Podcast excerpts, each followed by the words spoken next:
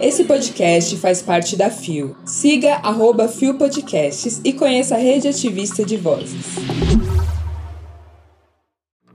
Uma boa noite. Não, gente! E aí, bicha? Quem é você? Bom dia, bicha. Seu jornaleco em áudio que é para você começar o dia bem informado. Tudo, ou quase tudo, que virou notícia sobre a comunidade LGBTQIAP+. Quarta-feira, 4 de maio de 2022. Hoje é o Dia Internacional do Bombeiro. Vamos aos destaques de hoje. LGBTs foram perseguidos pela ditadura militar. Conheça Davis Picais, influenciador gay e PCD e agora apresentador do canal Reload. Linda Quebrada se manifesta nas redes sobre falas transfóbicas de pseudo-humorista. Olá, eu sou GG e este é mais um Bom Dia Bicha, seu podcast diário de notícias LGBTQIAP+. Deu no IG Queer. LGBTs eram perseguidos na ditadura e essa história precisa ser contada. Publicado em 27 de abril de 2022 por Alexandre Pucci. Na última semana, a jornalista Miriam Leitão, do jornal O Globo, divulgou áudios do Superior Tribunal Militar que relataram tortura contra presos durante a ditadura no Brasil.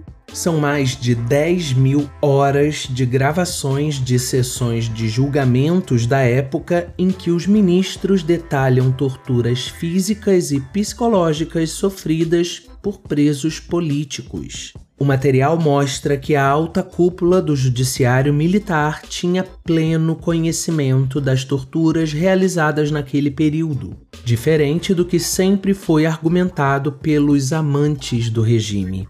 37 anos se passaram desde o fim da ditadura no Brasil e até hoje os militares do regime nunca foram julgados. Isso porque tivemos uma lei de anistia que os livrou de qualquer tipo de julgamento. E a história que não é julgada nem contada volta a se repetir.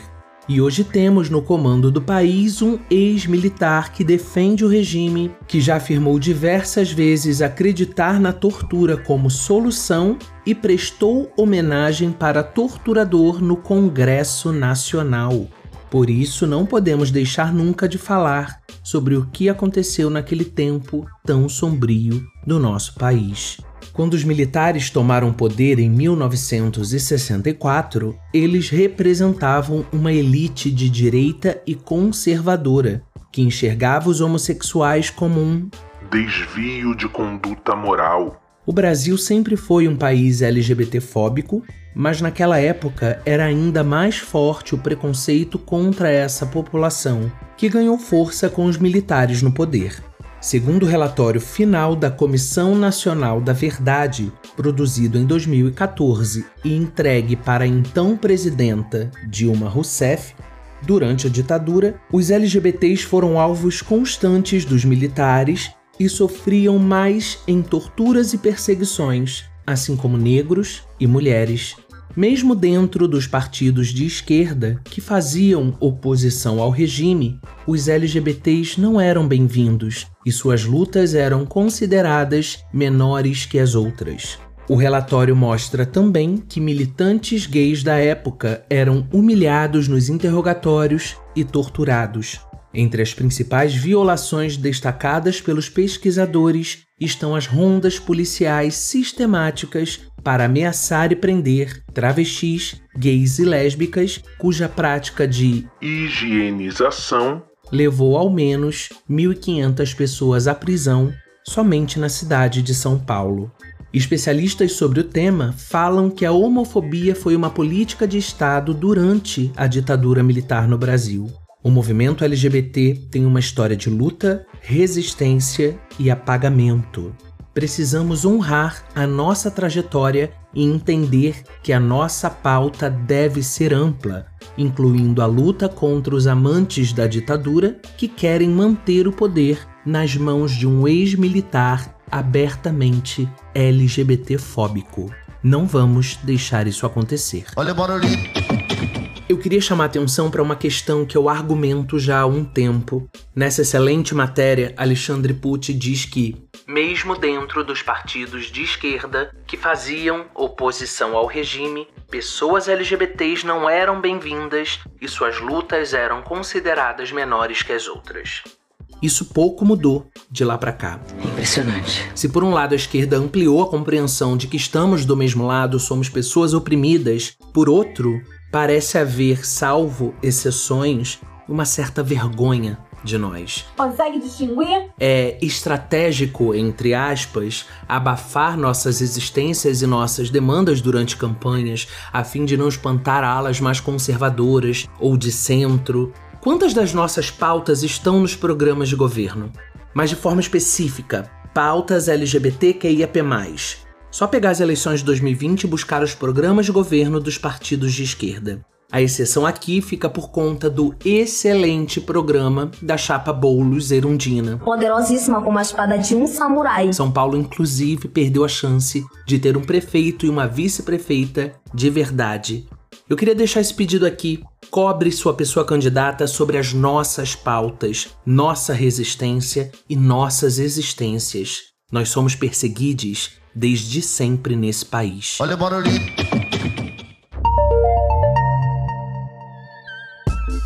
Deu no Gay Blog BR. Influenciador gay e PCD, Davis Picais estreia como apresentador em canal de notícias. Publicado em 29 de abril de 2022 por David Pazato. O canal Reload, projeto voltado para o público jovem e que busca descomplicar temas complexos como educação, questões de gênero, inclusão, racismo, entre outros, acaba de anunciar mais um apresentador. Davis Picais, gaúcho de 20 anos, é o novo integrante do canal, que já soma mais de 50 mil seguidores em suas redes sociais.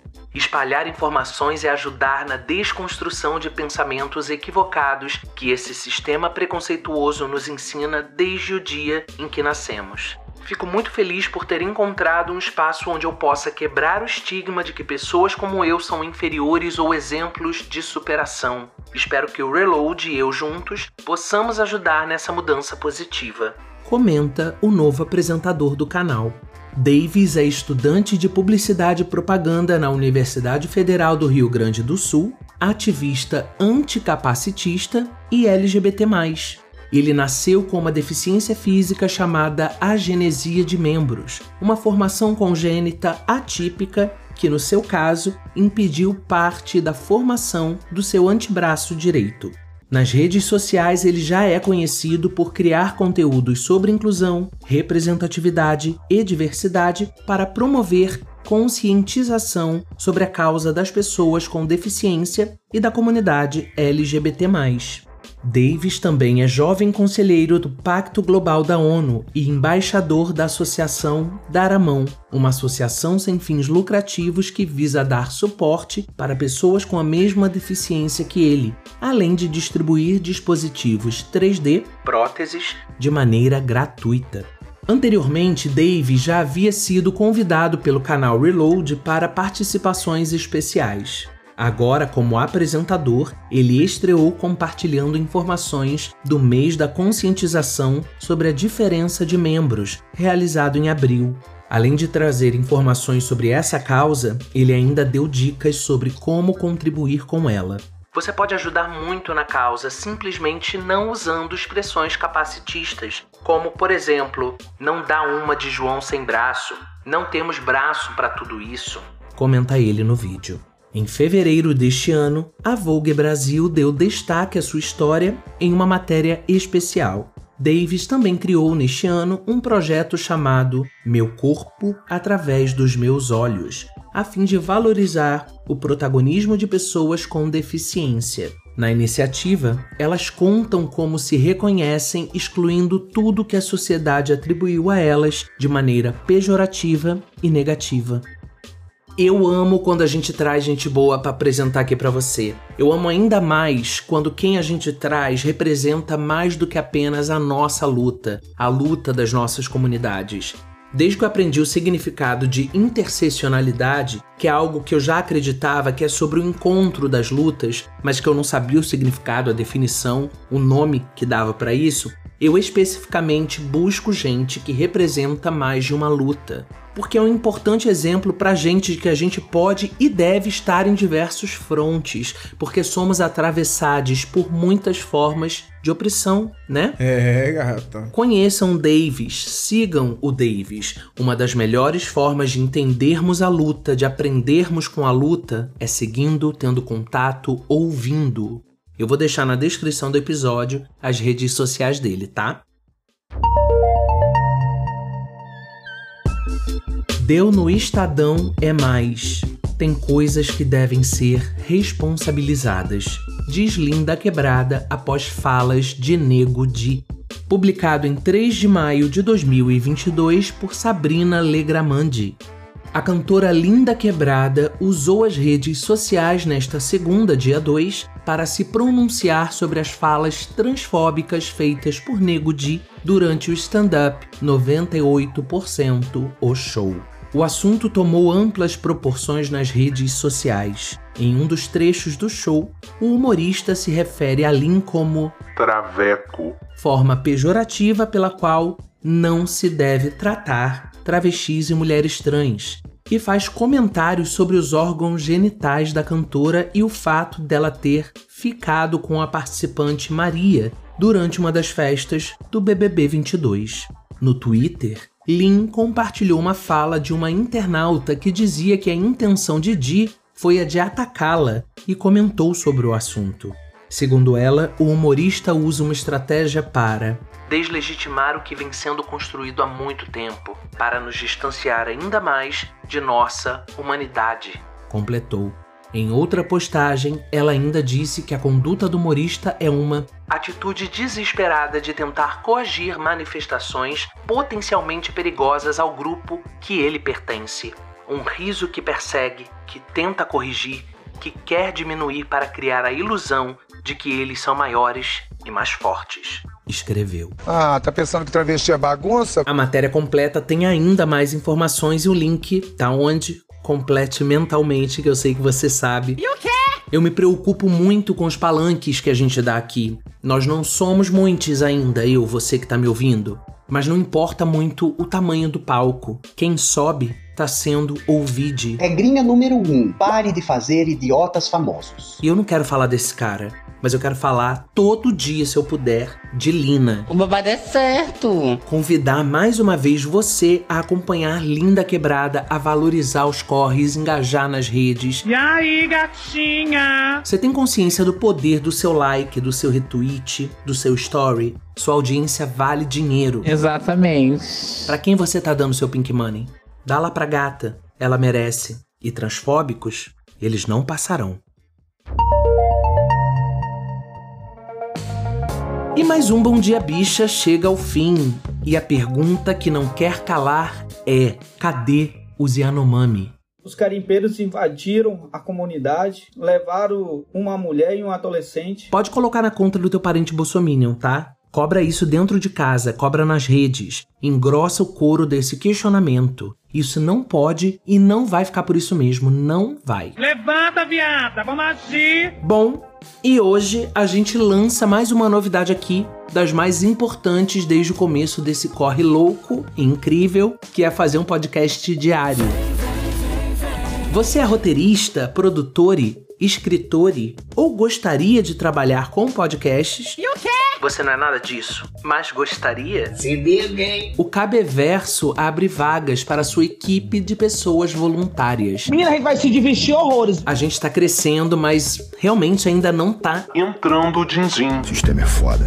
A gente pensou muito se fazia essa chamada ou não, mas Dan, Rod e eu estamos nessa missão por acreditar nela. E a gente sabe que tem mais gente que também acredita. Galera, mulheres, Então chega mais enquanto há tempo, porque depois vai ser só processo seletivo lá no LinkedIn, hein?